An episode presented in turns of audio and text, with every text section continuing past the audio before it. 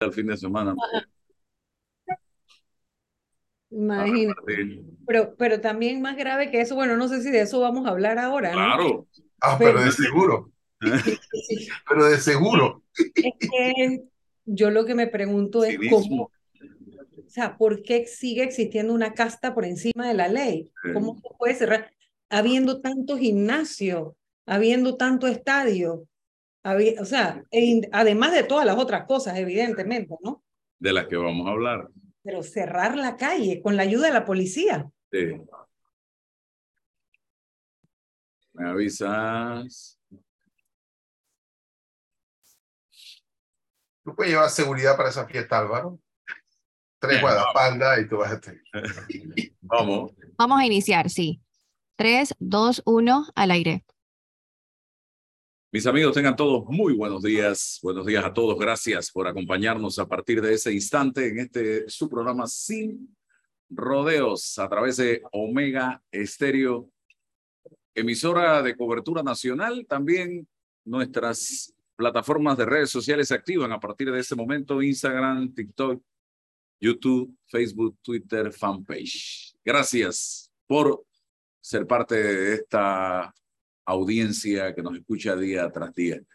Hoy, martes 10, la semana recortada ya en, un día, eh, nos acompaña Ana Matilde Gómez, también nos acompaña don César Ruelova. César, el que está pasando agachado es Rolando Rodríguez, tiene tres lunes. Vamos a descontarle, vamos a ir descontándole, ¿no? Oye, ¿y cuándo, fue que empezaron a pagar? Avísenme. Ah, no le ha llegado, doctora. No es que es, Western Junior. y bueno, vamos a comenzar porque lo hacemos en bicicleta o lo hacemos a pie. A pie es más seguro, Álvaro. más seguro y más, barato. Llamemos a, la policía. para que nos apoye. No, yo quiero comenzar el día,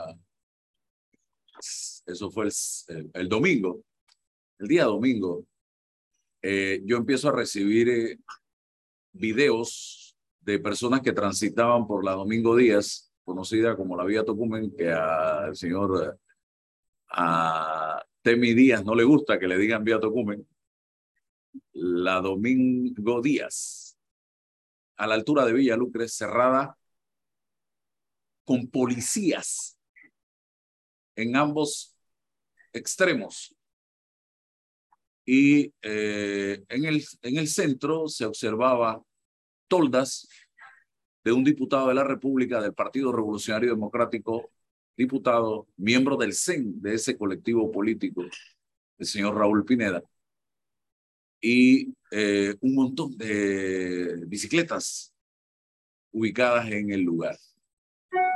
Entonces, la gente molesta porque dice que tenían que transitar por otro lugar porque se les prohibía el paso por allí porque la policía estaba bloqueando el lugar. Porque en primera instancia fue la policía la que estaba bloqueando el área, impidiendo el tránsito, protegiendo una actividad política de un diputado de la República. Porque eso es una actividad política. Díganle el nombre que quieran. Después me encuentro con un video del propio diputado, el señor Raúl Pineda, hablando de su actividad, un festival para los niños, un festival de bicicletas para los niños el día domingo, los niños de San Miguelito, donde estaría obsequiando mil bicicletas a los niños de ese circuito.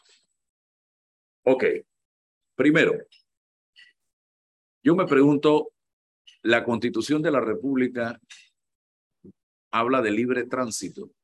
Y cuando yo veo a gente cerrando vías en este país porque no tienen agua, porque no tienen eh, carreteras, porque no tienen energía eléctrica, porque las calles están en pésimo estado, por lo que te quiera.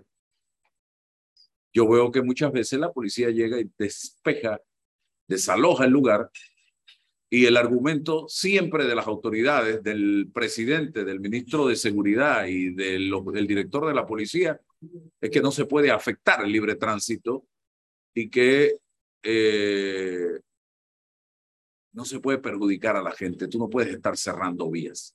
Eso lo dicen siempre. Entonces yo me pregunto, lo ancho para uno y lo angosto para el otro. O sea, un diputado sí puede cerrar una vía importante de este país para regalar bicicletas y sándwich y hacer eh, política, porque eso es lo que estaba haciendo. Y si eh, Ruilova, Ana Matilde y yo vamos a protestar porque no tenemos, porque tenemos un problema social en el área de Villa Lucre, nos va a caer la policía enseguida, señoras y señores. Sea lunes, sea domingo, sea sábado, sea el día que sea. Uno. Lo segundo, ¿dónde está contemplado en las normas y la diputada, la licenciada Matilde Gómez, que fue diputada, nos puede decir, que esto es una función, y lo hemos reiterado, lo hemos hablado mil veces, de un diputado, de estar regalando bicicletas y haciendo espectáculos y show para niños. ¿Dónde está eso contemplado en la Constitución de la República como función de un diputado? Entonces, estamos en un año preelectoral y yo me pregunto, ¿esto no es clientelismo político puro lo que está viéndose en este y en todos los casos que hemos visto, porque podemos pasar revista, porque hemos visto de todo hasta diputados vestidos de payaso en este momento, en esta Navidad y este Día de Reyes y este Año Nuevo y este Día de la Madre que pasó.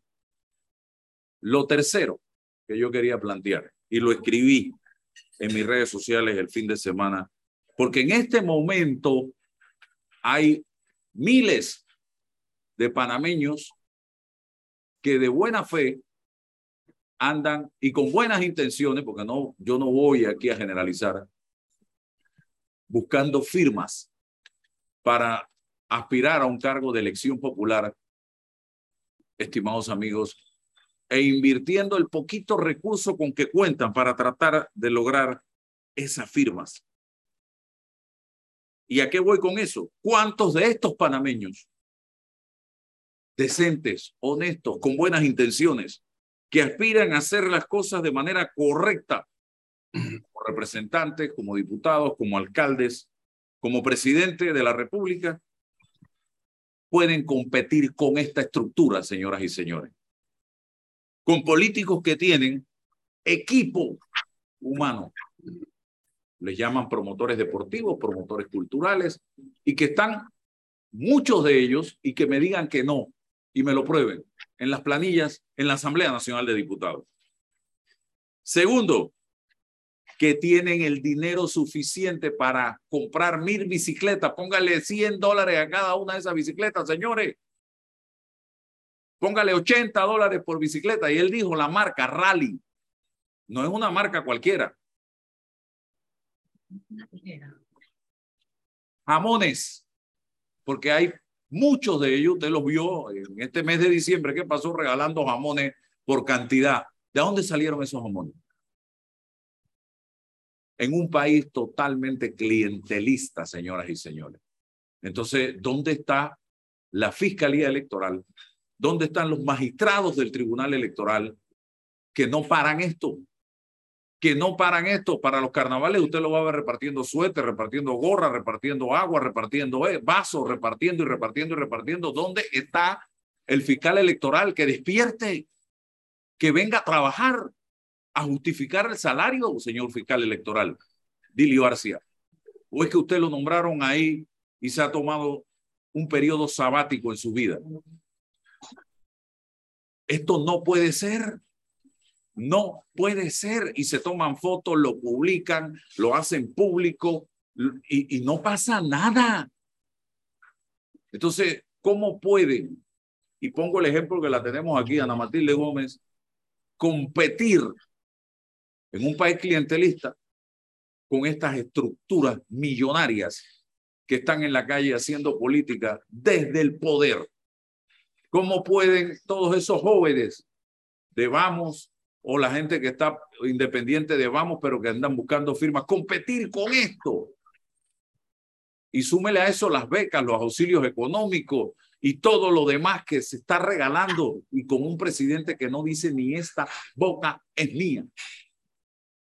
Amigos y amigas, este es el escenario que estamos viviendo actualmente y con la tristeza en el alma digo que hay un pueblo, un sector de la población que lo aplaude cual foca, que lo aplaude cual foca, señoras y señores. Y detrás de toda esta, de cada bicicleta de esta, ¿qué usted cree que es lo que hay?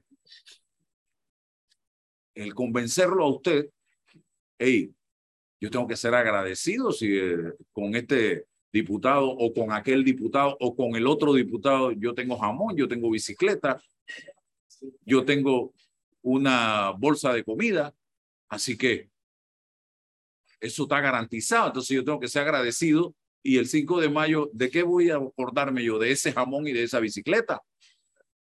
Licenciada Matilde Gómez y César Ruelo luego. Mira, mm, definitivamente buenos días a todos los que siguen oyentes de este programa y a ustedes también.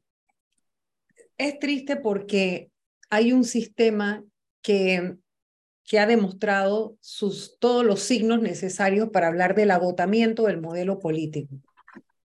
No hay, no hay ninguna norma más allá que lo que la Constitución plantea cuando dice que el, apoyo oficial directo o indirecto, estoy leyendo el numeral 1 del artículo 136 de la Constitución, que las autoridades están obligadas, refiriéndose al sufragio, al voto, están obligadas a garantizar la libertad y honradez del sufragio y para eso se prohíbe, uno, el apoyo oficial, directo o indirecto, a candidatos a puestos de elección popular, aun cuando fueren velados los medios empleados para tal fin. Entonces me dirán, bueno, pero es que el diputado no es un candidato en este momento, pero es que tenemos funcionarios que se vuelven candidatos eternos. Sabemos que él va a ser candidato y que están en el puesto haciendo su campaña. Por el otro lado, el artículo 27 de la Constitución, donde están las garantías individuales y fundamentales, señala la libertad de tránsito. Yo me pregunto, ¿puede cualquier ciudadano pedirle a la policía que le ayude a cerrar la calle? Porque tú quieres entregar a ver Álvaro, o si tú quisieras hacer una obra, un gesto de caridad de tu restaurante, tú puedes pedirle a la policía que te ayude a cerrar la vía principal de Costa del Este para entregar comida. Y mira que el gesto sería noble, vas a entregar comida y tú no eres un servidor público y tú no estás en campaña y no lo vas a estar. Y aún así estarías violando la ley y estarías utilizando a la policía para hacer un acto que no es debido. Entonces uno se pregunta por qué los fueros y los privilegios, por qué seguimos teniendo una casta que está como por encima de la ley. Y esto nos lleva a la reflexión de que definitivamente lo que se busca es hacer el contrapeso a los ataques que hay de las personas mejor informadas o las personas formadas democráticamente que hablan del, hablamos del clientelismo y su nefasta incidencia en la cultura política y social de un país. ¿Cómo afecta eso la cultura de un país y que es una patología sociocultural electoral que hace daño? Pero ese discurso de unos cuantos es contrarrestado con el, el agradecimiento de unos muchos que están llenos de necesidades y que personas como el diputado Pineda y otros se aprovechan. No está mal ayudar a la gente. Yo no estoy, yo no pienso que una bicicleta es una ayuda, una ayuda necesaria. Es buena para un niño. Sí, puede ser que sea bueno. Pero más importante también es que ese ciudadano pudiera tener la libertad las oportunidades de trabajo para procurarse las bicicletas que quisiera para sus hijos y no debérselas a un funcionario público. La pregunta es, ¿por qué vincular la ayuda con el cargo y con su aspiración política, que en efecto lo es? ¿Por qué hacer ese alarde? A ver, ¿quién puede comprar? ¿Cuántas fueron? 100. ¿Quién puede Mil. Mil. Aun cuando el señor de Rally te dé un precio muy especial porque estás comprando un volumen inusitado, le debes haber comprado toda la remesa que tenía para la venta, lo más probable de este año. ¿Quién puede hacer eso? Entonces uno se pregunta, ¿por qué en este país sigue sin haber un, un sistema de rendición de cuentas que permita que no haya conflicto de interés entre la ayuda social que cualquiera puede dar y debe y, quiere, y puede hacerlo cuando quiera, y el vínculo con el agradecimiento, esa bendita foto del servidor público entregando a quien encima, porque a ver, ¿por qué no se va a entregar esas bicicletas a Chiriquí? ¿Por qué lo hace en su circuito? Porque también si tú dijeras, bueno, en, en Chiriquí, en Coclé, en Veraguas hay muchas regiones pobres. Tú quieres ayudar, pero ¿por qué la ayuda dirá, ah, porque es la gente que votó por ti? Pero entonces, ¿por qué no vives ahí? ¿Por qué vives en otro circuito? No sé si me explico. O sea, hay toda una, una serie de contradicciones que te llevan a la conclusión de que sí, hay mucha gente con necesidades, pero también hay un sistema que propicia esas necesidades y una gran cantidad de políticos que no hacen nada para que esas necesidades cambien, sino para tenerte lleno de necesidades y cada vez que yo te ayudo, tú te sientas agradecido y yo te convierta en un cliente en lugar de un elector. Entonces, a eso tenemos que encontrarle alguna forma de, de corrección porque estamos casi al punto del no retorno en el que nos hemos convertido, como quien dice, en los buenos y en los malos. Ah, ah, mira, por esta señora no vote porque esa señora no ayuda a nadie. Bueno, pero tú sabes una cosa, yo pasé una ley que permite que las mujeres, en vez de estar como el caso que vimos el fin de semana, votando un recién nacido en, una, en un herbazal, en un basurero, tú lo puedas entregar ante una autoridad y te garantiza que como, como mujer desesperada, la ley te va a proteger. ¿Por qué no le dan difusión a esa ley? Yo la pasé cuando era diputada. Esa ley protege a todas las mujeres de este país que tienen un embarazo inesperado, un embarazo que, que, que, las trastorna, entrega a esa criatura en otros puntos y la ley te protege con el anonimato y no te, se te va a abrir ningún proceso. La idea es salvar a esa criatura, se llama la ley de protección al recién nacido. Esto lo traigo a colación porque a la gente le quieren hacer ver en la calle, eso es lo que uno escucha, a ella no regala nada, ella no toda la ayuda que yo doy, yo no tengo por qué publicarla. Si yo estoy ayudando de corazón y yo estoy ayudando de verdad, como en efecto lo hago, ayudar a graduar a personas de la escuela y de la universidad, y lo he hecho toda mi vida, no tengo que ser funcionaria pública para hacer eso, ¿verdad? Para ayudarles a conseguir trabajo y demás. Yo entonces, ¿por qué tengo que estarme tomando la foto y sujetando esa ayuda a que tú tengas el, tú recuerdes que si, si tú no votas por mí, entonces tú no vas a tener esto. Entonces pregúntate por qué tú necesitas esto y por qué tú no puedes tener esto sin mí. Y por el otro lado, que tiene que haber una cultura de rendición de cuentas. Yo no, no, no sé en qué otro país esto se puede hacer tan libremente de hacer alarde de tanto recurso económico. ¿Por qué una persona puede hacer despliegue de tanto recurso económico sin rendición de cuentas? Sin que se mida la posibilidad del conflicto de interés. No sé, César, si tienes una opinión distinta, pero de verdad te digo yo, eh, esto, Álvaro, esto uno dice, ¿hasta dónde vamos a llegar? Buenos días, Álvaro. Doctora Matilde, buenos días, buenos días a todos los que hoy, 10 de enero, nos, nos escuchan este, este programa. Em, yo, yo, yo, voy a ir al contexto inicialmente para, para eh, poder analizar el, hecho específico. ¿no? El, el, contexto es el siguiente. Eh, ¿Qué democracia es la que defendemos? Cuál es cuando uno dice hay que defender la democracia. Entonces, siempre he postulado la necesidad de ir definiendo de qué se trata, qué, qué cuál democracia. Ah, la democracia electoral, la que nos permite todo, cada cinco años, poder llegar a una urna y ejercer el derecho al sufragio. Entonces, ok, bueno, vamos a hablar de ese asunto. Bueno, ¿con qué libertad las personas que tienen derecho, o sea, los ciudadanos de un país, de una sociedad, ejercen esa, ese derecho, esa, con qué libertad lo ejerce. Bueno, eh, todo este, este andamiaje, todas estas formas de, eh, van quitándole, eliminándole, disminuyendo, restando libertad a la gente. ¿Con qué libertad real el ciudadano va a ejercer ese voto?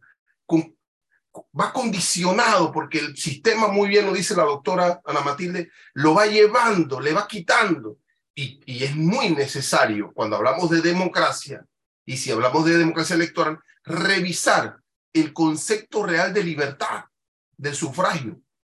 ¿Esto abona la libertad de sufragio o no abona la libertad de sufragio? Esta lógica, estos condicionantes, ¿con qué, sí, hoy, mañana, pasado, cómo va esta persona? Agradecida, por supuesto que agradecida. Voy agradecida porque un señor que hoy es candidato le regaló a mi hijo, a mi hija una bicicleta y yo no tenía cómo.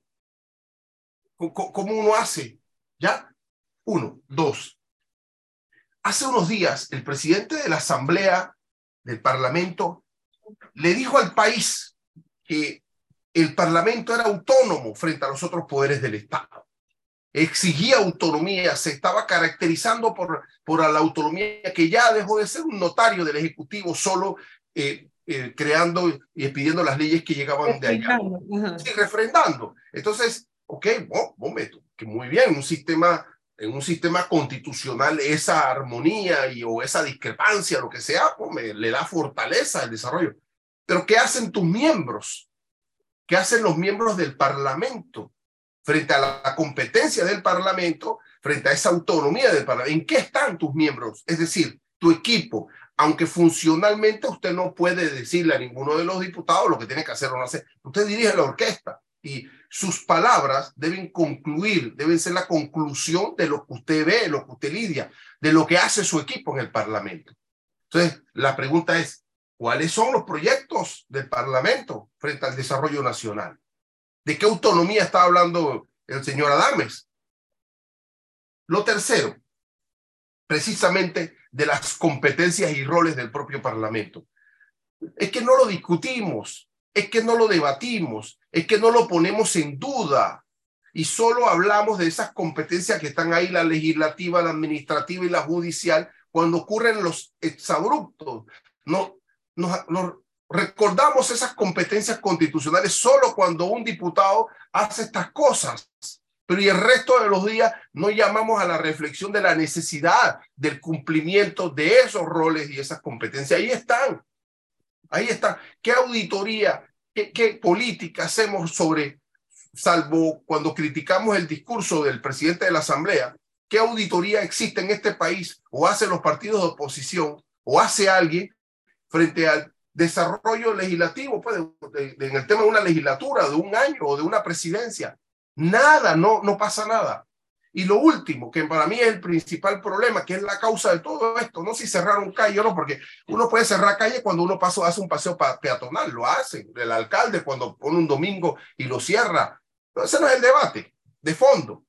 Es el problema de la reelección. Si usted permite la reelección ad infinitum de un diputado, un representante, de un alcalde, va a tener estos temas, va a tener estos efectos, no va a tener otro efecto. Estos son los efectos que tiene la causa de la reelección permanente. Es decir, usted llegó al puesto y al día siguiente está pensando cuándo, cómo se queda. Y, va a hacer todo lo propio para ello. Y un sistema endeble que le permite jugar con las interpretaciones y con los hechos, bueno, no, no lo para nadie, va a llegar a 15, 20, 25, 30, 35, 40 años permanente. Entonces, vamos a hacer que prescriba la prescripción adquisitiva la curul y se la dejamos ahí pues, para que ya no tenga ni que siquiera someterse al proceso. El problema de fondo es el asunto del debate de la reelección. ¿Hasta cuándo? Entonces tenemos que empezar a preguntarnos eso y a cuestionarnos esto. No esto, esto es la consecuencia. El fondo, vamos al fondo. Un diputado, un diputado, y la licenciada Matilde lo sabe, gana fuera de lo que le descuentan de los impuestos, se puede estar... Eh, como 4.900 y tanto. Como, póngale que en cinco años 300 mil dólares. 5 mil mensuales redondea, pago. 300 mil. En esa actividad, si le ponemos 100 dólares a cada bicicleta, más todo lo que chorreó adicional, que si los emparedados, que si la gente que trabajó, que si los payasos, que si la torda, que si la movilización, que si la silla, que si es fácil, fácil, se gastaron 200 mil dólares. Wow. Así de sencillo, entre bicicleta y todo lo demás. Fácil, fácil. Me pregunto yo, ¿dónde, dónde, cómo? Yo sé la, el argumento que nos va a plantear el señor eh, Pineda y es que eso es con fondos propios, con apoyo de amigos, que él es empresario, perfecto. Pero son inagotables esos fondos porque son personas que también hacen alarde de una reciente fiesta con todo bombos y platillos, de un reciente viaje con un alquiler de, de un avión privado. O sea, ¿cómo se puede vivir en ese nivel, a ese estándar? ¿Realmente es un empresario tan exitoso? ¿Los impuestos que paga son de ese nivel realmente? Yo, sinceramente, yo no sé el camino que estamos, mira, el camino en el que estamos es un camino muy peligroso muy peligroso cuando los servidores públicos, porque usted está en su vida privada, haga lo que usted le dé la gana con su plata, pero cuando usted es servidor público tiene que rendir cuentas, tiene que rendir cuentas. Entonces, eh, eh, yo sí creo que estamos transitando un camino muy peligroso. Por supuesto, por supuesto que estamos transitando un camino muy peligroso y que nos puede llevar a situaciones muy lamentables, señoras y señores. Este clientelismo político que estamos viviendo en Chorrera, un diputado bailando con los niños, pues. Ahora han agarrado a los niños. Álvaro, lanzo esta pregunta. Lanzo esta pregunta. Ajá. Em, desde su punto de vista, ¿cuántas comunidades, voy a ponerlo así más crudo, cuántos circuitos electorales están habidos para que lleguen candidatos a diputados con mil bicicletas o más? ¿Tú crees que la gente no quiere esto? Claro. Y la Asamblea Nacional, y yo lo puse ayer en un tuit, en vez de ser el centro del debate, se ha convertido en un megadepo, en un home depot, desde donde sale bicicleta, jamones, bolsas de comida, lavadora, televisores, materiales de construcción, becas, planilla, en eso se ha convertido la Asamblea y no en el centro de la discusión, del debate, de las propuestas, de ideas para ver cómo mejoramos el país. Dígame usted, ¿en qué mejora la condición de vida? ¿En qué mejora la condición de vida de todos estos panameños? Este poco de actos masivos regalando jamón. Dígame hoy, hoy, 10 de enero, ¿en qué ha cambiado la vida de esos mil niños que tienen bicicleta, hoy se saben las tablas de multiplicar. Esos niños hoy saben el eh, español, saben eh, inglés.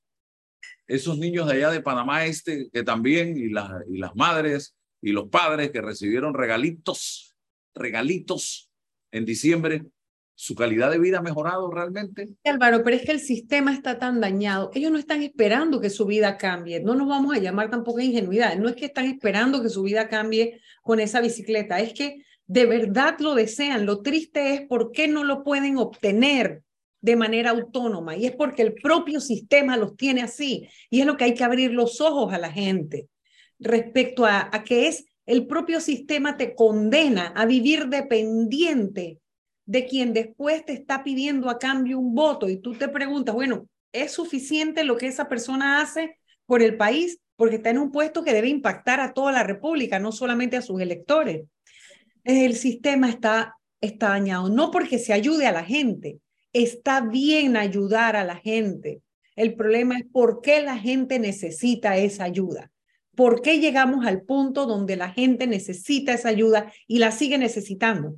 Porque es que el problema, lo que, lo que yo me pregunto es, si tú fuiste allí para transformar la sociedad, ¿por qué tú llevas 20 años en el sistema y la vida de ellos no cambia y la tuya cada vez está mejor?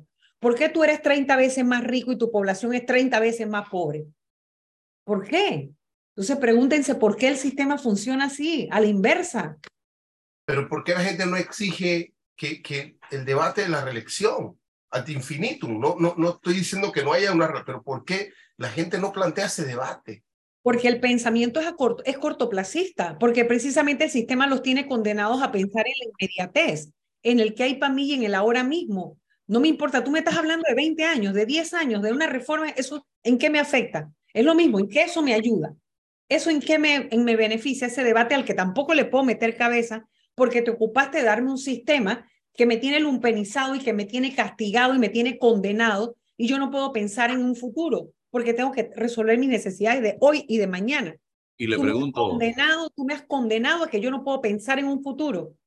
Yo pregunto a los que me sintonizan a esta hora, en circuitos importantes del país donde hay políticos ya eh, eternos en esos puestos, como por ejemplo San Miguelito, donde creo que nada más hubo un diputado nuevo en esta reciente elección que fue Juan Diego, porque ahí está Leandro que tiene varios periodos, ahí está Pineda que tiene varios periodos, ahí está la señora Zulay que tiene varios periodos, ahí está la señora, la profesora de Cambio Democrático que tiene varios periodos. Eh, y, y también le hago la misma pregunta a la gente de Bocas del Toro, donde hay, eh, por los siglos de los siglos, eh, nombrado ya a un diputado representando a ese sector, nombrado para toda la vida. Y así me voy a otros circuitos donde Capira. Yo le pregunto a usted que me está escuchando, por lo menos alguien de estos circuitos, ¿ustedes se han levantado algún día y han observado a su alrededor San Miguelito, Capira, Bocas del Toro, El Chorrillo, mi vida, mi entorno, las calles, la salud, las escuelas, las leyes han cambiado a mi favor, a favor de mi comunidad, a raíz de la lucha y el trabajo de este diputado que nos representa hace 10, 15, 20, 30 años. Ustedes se han hecho o se han dedicado a esa tarea, su, su, su entorno familiar. Usted tiene mejor calidad de vida, tiene un trabajo digno, eh, está mejor educado sus hijos, usted va a los hospitales y centros de salud y es mejor atendido. ¿Qué ha hecho ese diputado administrativamente, legalmente, no con una bicicleta, que ha gestionado realmente en beneficio de, esa, de esa gente? Puede ser que sí lo hagan, puede ser que sí lo hagan, puede ser que en efecto, porque yo lo observé, haya reclamos y consigan un mejor centro de salud, que tampoco debiera ser, porque el sistema está todo distorsionado. El, aire, control. Porque lo logran, porque, porque eh, consiguen que haya una mejor carretera, etcétera. Pero, pero aún así, aunque esas cosas existan, debe haber en paralelo una exigencia de vida más austera y rendición de cuentas de los ingresos y la transparencia de los ingresos y los gastos de una persona en un cargo público como este. Ahí apareció ahora el alcalde de San Miguelito, que se cambia de partido dependiendo del clima. Eh, dice que va a promover una provincia, convertir a San Miguelito en una provincia. No ha podido darle la calidad a San Miguelito como distrito, porque San Miguelito sigue siendo exactamente lo mismo y se los digo porque yo he tenido la oportunidad de recorrer algunas áreas de San Miguelito en las últimas semanas. Por no hay la basura, ningún alcalde ni representante ha podido resolver con el gobierno central, ni con el ejecutivo, ni con nadie sentarse y tomar una decisión seria sobre el tema de la basura en este país. Quiere hablar ahora de San Miguelito provincia. Dígame, ¿qué ha mejorado Panamá Oeste siendo provincia? El problema es que la creación, a ver, la división político-administrativa es un tema científico, no es un tema antojadizo, ni es un tema electoral solamente. Y en Panamá se mira mucho la división político-administrativa, el crecimiento. Bueno, no, no es que crece, es que se divide eh, de una manera electoral, lamentablemente. Eso tiene toda la, la, la, ¿cómo te digo? La oficina, toda la dirección, toda la secretaría que existe sobre límites y divisiones territoriales, tiene una serie de parámetros que se deben cumplir, que no solamente es el crecimiento de la población. ¿Y qué es lo triste? Cuando tú haces la pregunta del oeste, yo recuerdo que recién se hizo en la asamblea, la, gran la pregunta que yo hacía era la siguiente, ¿ya están las autoridades? No están. La oficina estaba en un carro. Los primeros días andaba atendiendo en un carro y en su propio carro. O sea, porque a veces se crea, se genera por precisamente por ese sistema clientelar, se genera el beneficio electoral, pero no se genera la infraestructura suficiente para prestar los servicios que deben prestarse. Claro que, que en el tema del oeste hay una población que lo justifica, un crecimiento, una extensión territorial y demás, pero ¿dónde estaban los recursos para poder dotarlo de las infraestructuras necesarias para que reciban toda su atención? César, de acuerdo. Bueno, San Miguelito, obvio, sí ha, ha, cambiado y cualitativamente hay barriadas en San Miguelito que se distinguen por el orden, por, por la forma en que, en que... Eso no tiene nada que ver con la alcaldía, eso es desarrollo privado. No, no, no, tiene, todo tiene que ver con todo. tiene que ver con, no, no, pudiese decir que, que eso está de espalda, todo desarrollo dentro de un área tiene que ver con lo público, Álvaro. O sea, pero bueno, eh, y, ver, ver comunidades en el micrófono. Sí, pero no es una ah, gestión directa. Sí, ajá. No es una gestión, pero que tiene que ver, o sea, es parte de decir que se quedó estático. Bueno, estás pensando en, en algún área, pues, específica, que, que se mantiene paupérrima y tal cual, pero como contexto sí. Pero como, como bien dice la doctora, o sea, esto apunta a un desarrollo demográfico, ya apunta a un desarrollo económico, apunta a un desarrollo humano, tal, eh, político, eh, bueno, y, y eso pudiese, pudiese ponerse en perspectiva, no porque Carrasquilla el alcalde o no, siempre estos debates son necesarios y hacerlo, pero científicamente. No es porque yo estoy aquí y me conviene electoralmente, ahí es donde está el problema. Los debates en democracia hay que plantearlos, Claro que hay que plantearlo, ¿no? Si, si se ajusta una división política, si es necesaria una división política, usted no puede estar pensando en que nada va a cambiar o no da nada de cambiar porque hay un mal diputado, un mal alcalde o lo otro. Bueno, ahí están los liderazgos de las comunidades. Yo creo mucho en los, los liderazgos comunitarios, en los liderazgos naturales que imponen la necesidad. Sí, en el caso de San Miguelito, porque, ejemplo, te lo lanzo así, unas barriadas pagan su basura y otras no, entonces ah, hay que subsidiar a la otra. Bueno, esos son los problemas que la, la gran comunidad debiese debatir. Ya, pero quedamos con la necesidad de plantear los, las causas de todos estos problemas, que un diputado regale cosas, que el otro plantee, bueno, ¿cuáles son las causas de todo aquello? Yo, yo sigo insistiendo, el, la reelección política es un problema político que, que necesita tratamiento. Ah, sé que requiere una reforma constitucional. Claro, por supuesto que sí. Bueno, pero necesita tratamiento. Estamos como tácitamente pensando que eso es normal, que eso es positivo. Igual el tema de la libre postulación. Va a llegar un momento ante el escenario este que tenemos, eh, en que los miembros de partidos políticos se inscribieron, en que miembros de los partidos políticos eh, firman, va a llegar un momento en la necesidad sobre la oferta política de revisar estas cosas. Bueno, no lo hacemos, en algún momento debemos hacerlo. Es, es mi planteamiento. Bien, y otro tema que quería simplemente comenzar, traerlo al debate, a la discusión, porque la semana pasada tuve una conversación con un grupo de empresarios de la industria del oxígeno en Panamá y están preocupados. Y de eso hablamos la vez pasada con la presidenta de la junta directiva de la Cámara, de la Caja de Seguro Social.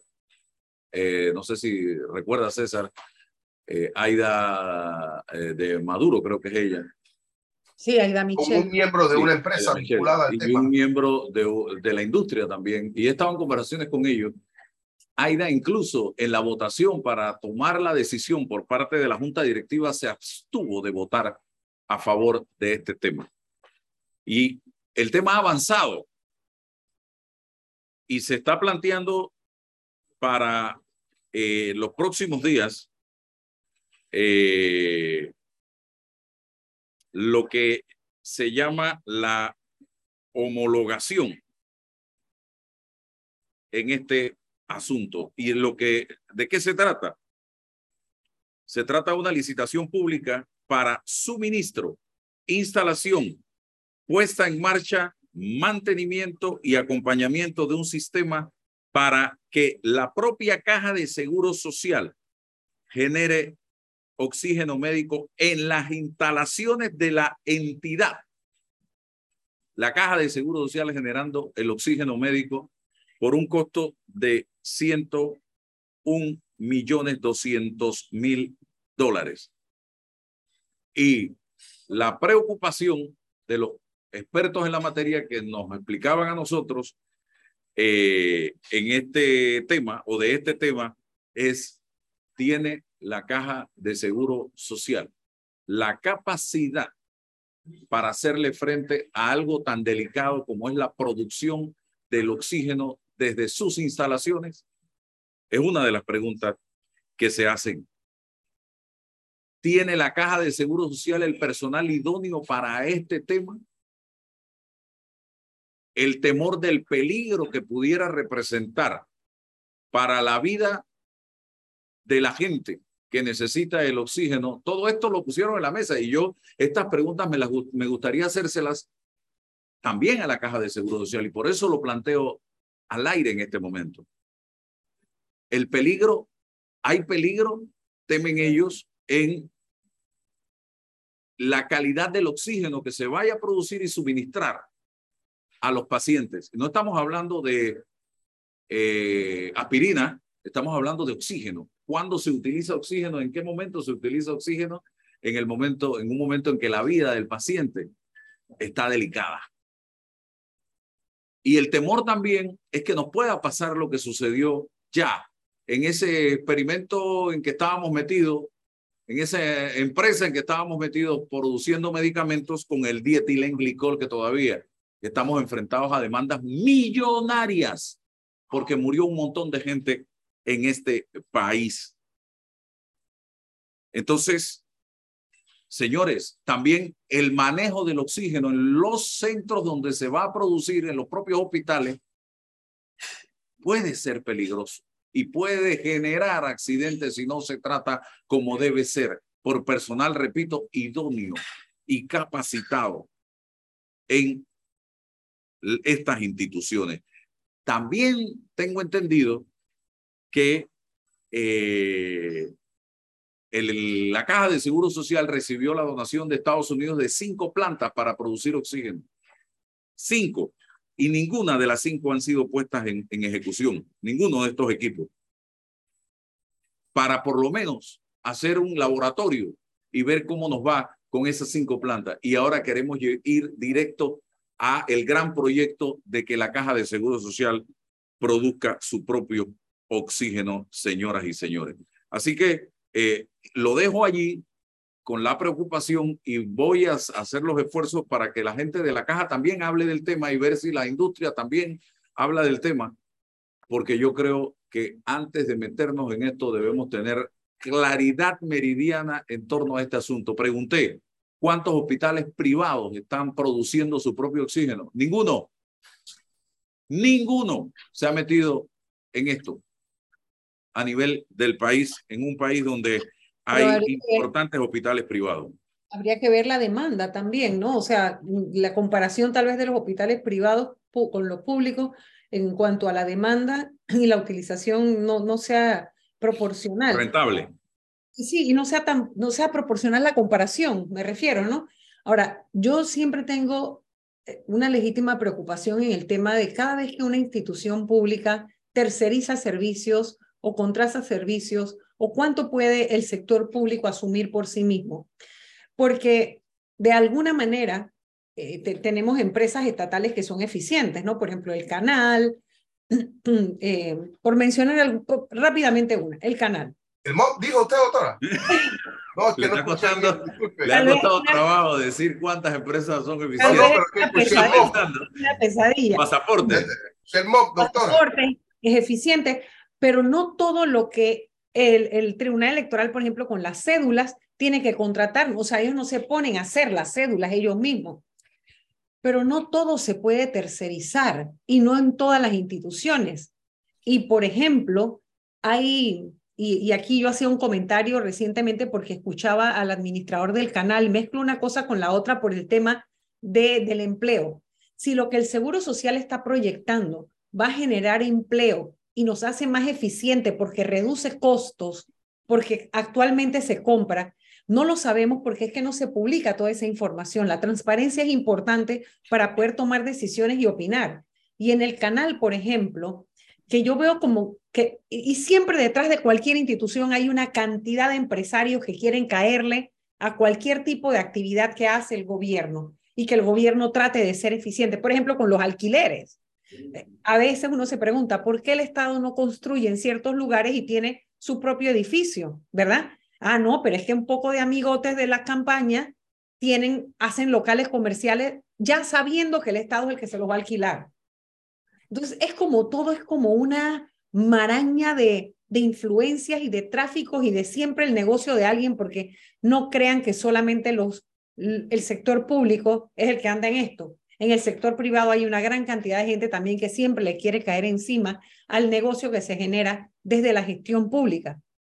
Y yo me pregunto si todo se debe tercerizar, si nada más es rentabilidad lo que estamos buscando. Si ustedes se imaginan, por ejemplo, si en el canal todos esos obreros súper bien pagados que hay, ¿verdad? Y qué bueno, porque es lo que yo llamaba la rentabilidad social y la posibilidad de que haya justicia social de que un electricista, un plomero, un soldador, que no es cualquier electricista, cualquier pintor, cualquier plomero, están capacitados a nivel de barco y de la operación del canal.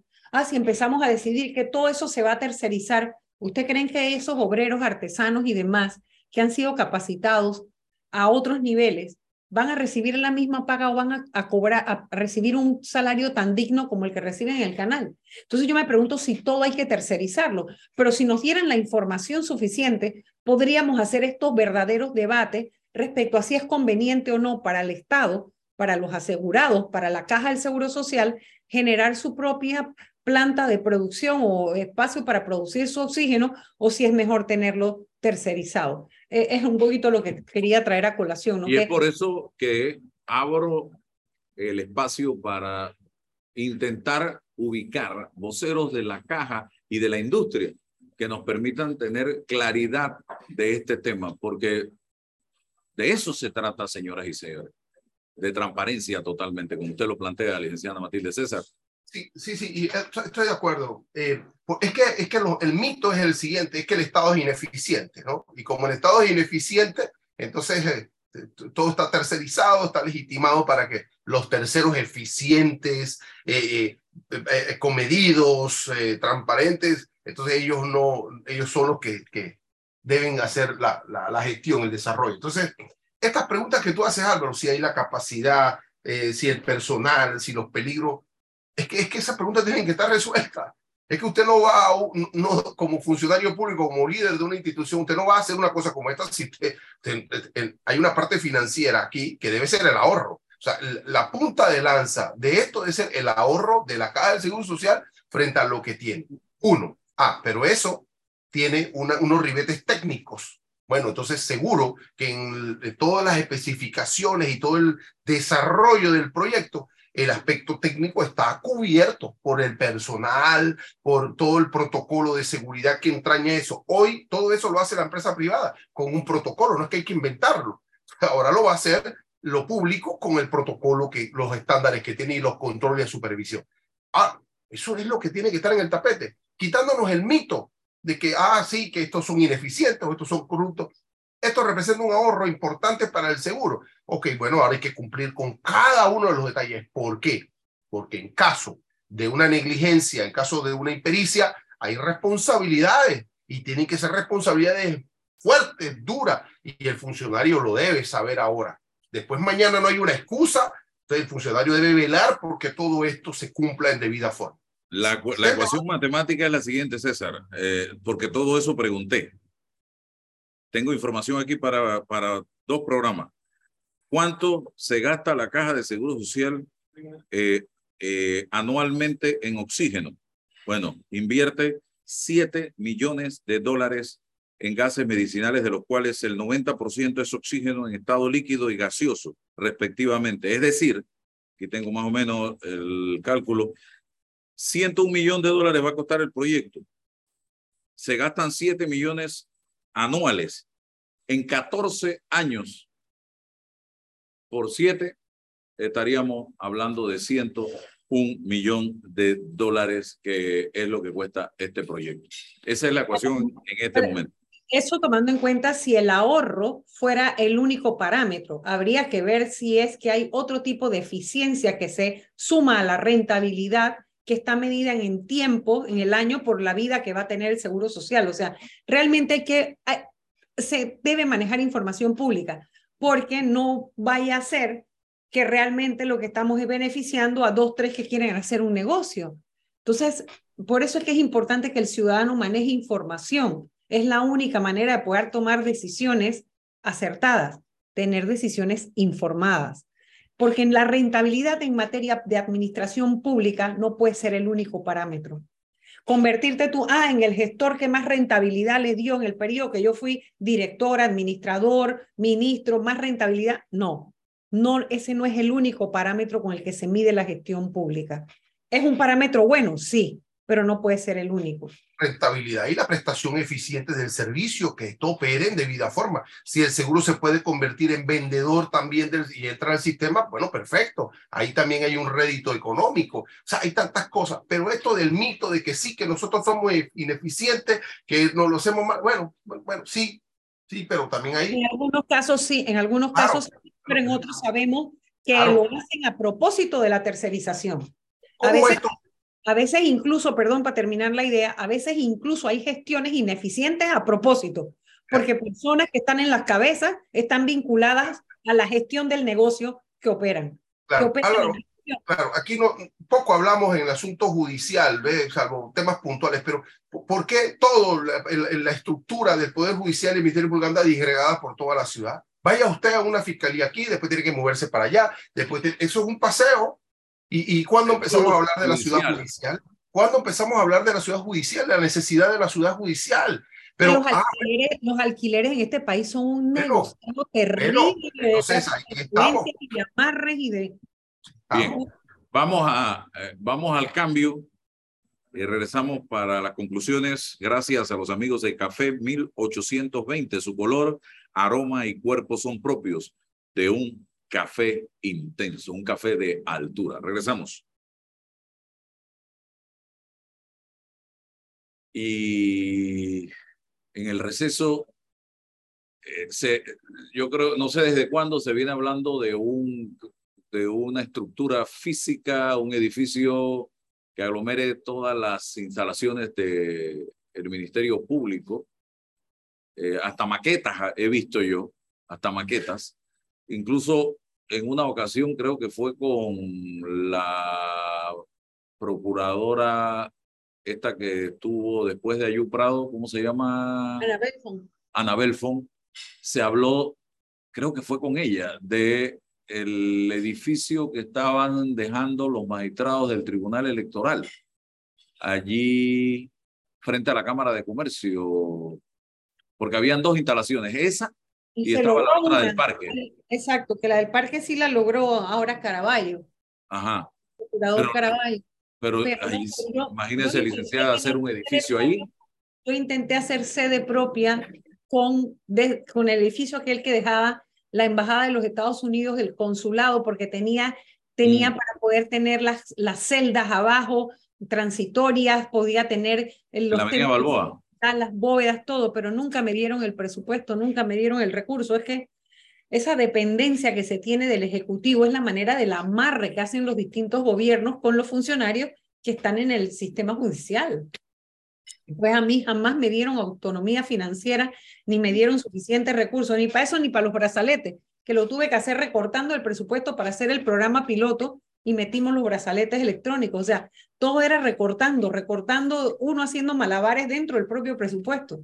Y estamos hablando con una que fue procuradora de verdad. Hoy no tenemos procurador en firme. Eh, bueno, yo tengo interino. respecto a eso. Él no es interino. Él no es interino. Él es, él es encargado. pero es que él es el procurador, porque es que el titular se fue.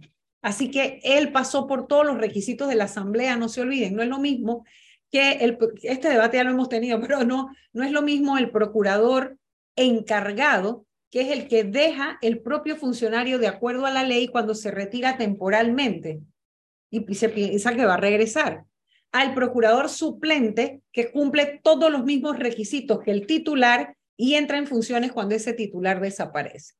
Pero bueno, ahí es está. el, problema fundamental es el modelo de gestión de investigación ante el nuevo panorama. ¿Qué está pasando con las carpetillas, con los procesos de investigación? Que el modelo este de, de fiscales corporativos, de un superfiscal superior, eh, eso ojalá pudiésemos mirarlo, porque desde mi punto de vista, algo no está funcionando allí. ¿Qué está pasando? No, no se están adelantando las investigaciones, las carpetillas. Y no solo los asuntos de alto perfil, porque aquí no hablamos, solo hablamos de eso. Y la justicia doméstica del día a día. ¿Cómo se adelantan estos, estas investigaciones? Entonces, eso hay que revisarlo bajo el liderazgo del actual procurador, de los que, de los que tienen la regencia de esta institución tan importante. ¿Qué está pasando? La gente va a presentar sus denuncias, sus querellas, ¿Qué ocurre con eso? Y, y, yo no sé si tú litigas en otras jurisdicciones, pero siempre hablamos de la jurisdicción penal porque es lo que más noticias genera. Pero si tú supieras que eso es solamente el 16 o el 20% del volumen, porque realmente donde está el empantanamiento es en la jurisdicción civil.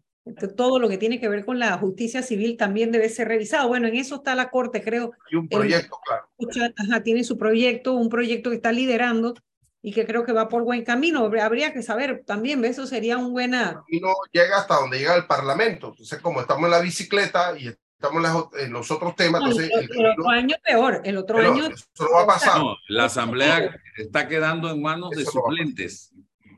ya la Asamblea está quedando en manos de suplentes. Pero cuando yo estuve en la Asamblea, en la última campaña, eh, yo recuerdo que a mí pasaban por delante de mí y me decían los colegas que eran principales me decían, aquí no se ganan elecciones, vaya para la calle que a nadie le importa, mira lo que me decían, que usted tenga asistencia perfecta, que usted no haya faltado un día, eso no le importa a nadie. Wow, yo decía, yo conozco diputados que no han nada, ni siquiera pronunciado una vocal.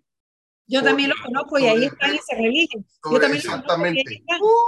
tú hablabas de San Miguelito y ahí no hay que jamás abre la boca para nada. Vamos, eso que pues, seguimos acá, eso que César y ustedes están hablando, yo quiero que salga al aire en la emisora también.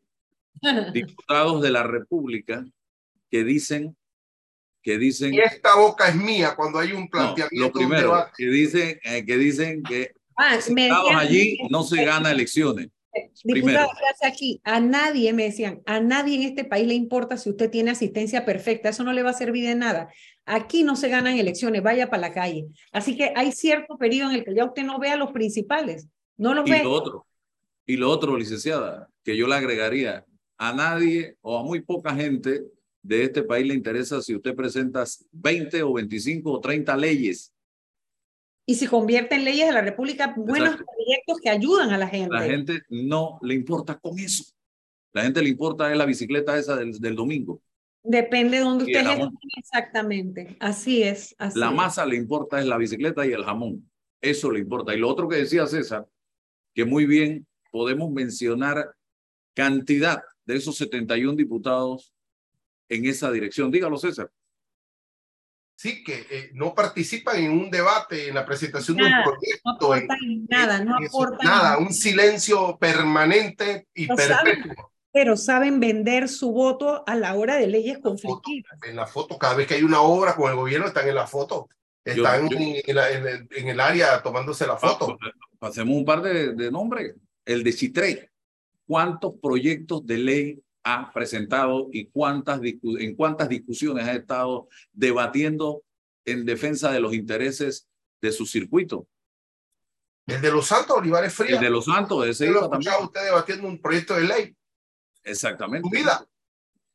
Vamos, y pregunto también, eh, diputados que tienen años, yo todavía, yo no le conozco la voz a, a, a Pancho Alemán.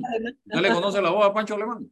bueno, una vez que lo oí, una vez que lo oí decir una, una vulgaridad, pero fuera ah. de así, una cosa que él estaba y yo pasaba. Y él tiene como siete periodos consecutivos de diputado. A ese se me faltó decir hace un rato cuando hablé de lo de San Miguelito, mire usted. Y así nos vamos con nombres específicos de diputados que no hablan en la asamblea, no dicen absolutamente nada.